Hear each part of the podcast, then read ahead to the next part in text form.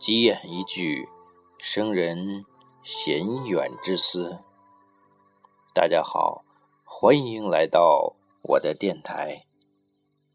今天和大家分享一篇我非常喜欢的文章，把生命练进自己的剑里。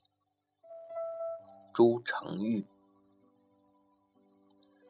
他每天坚持十六个小时的创作，从不放弃。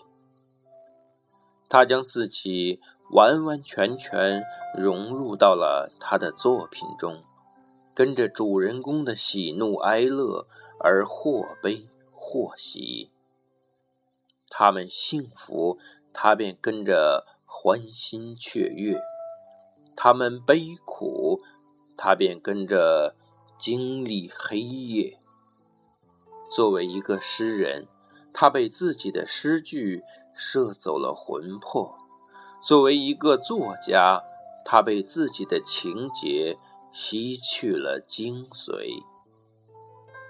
文字是他的孩子，除非他们在别的地方玩耍，但只要跳到了他的稿纸上，跳进那幸福的格子里。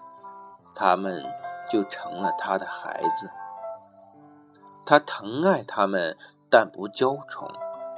他用自己的心磨砺他们，使他们闪现珍珠般的光泽。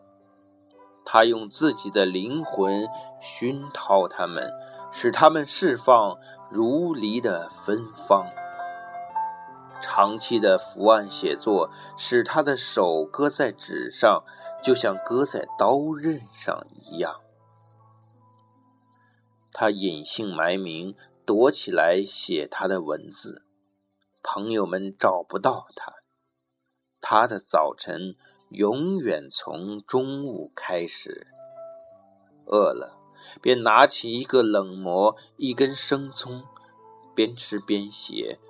在外人眼中，他显得有些偏执，有些另类，执着的近乎有些病态。他计算成功的方式是吃苦和受罪。他拼命工作，玩命写作，自我折磨式的付出使他耗尽了自己的生命。他就是路遥。为我们剖析过人生，为我们展现了平凡的世界的那个人。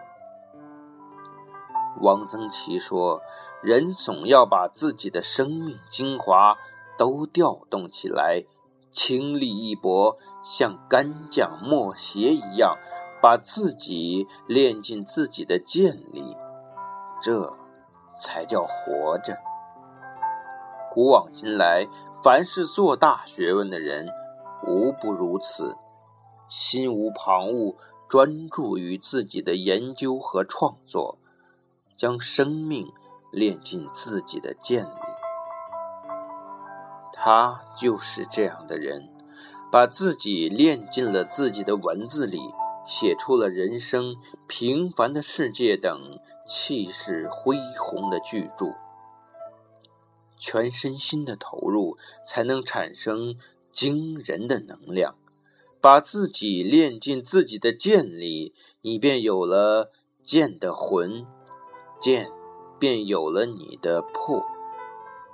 把自己练进自己的剑里，你和你的剑才有了合而为一的光芒。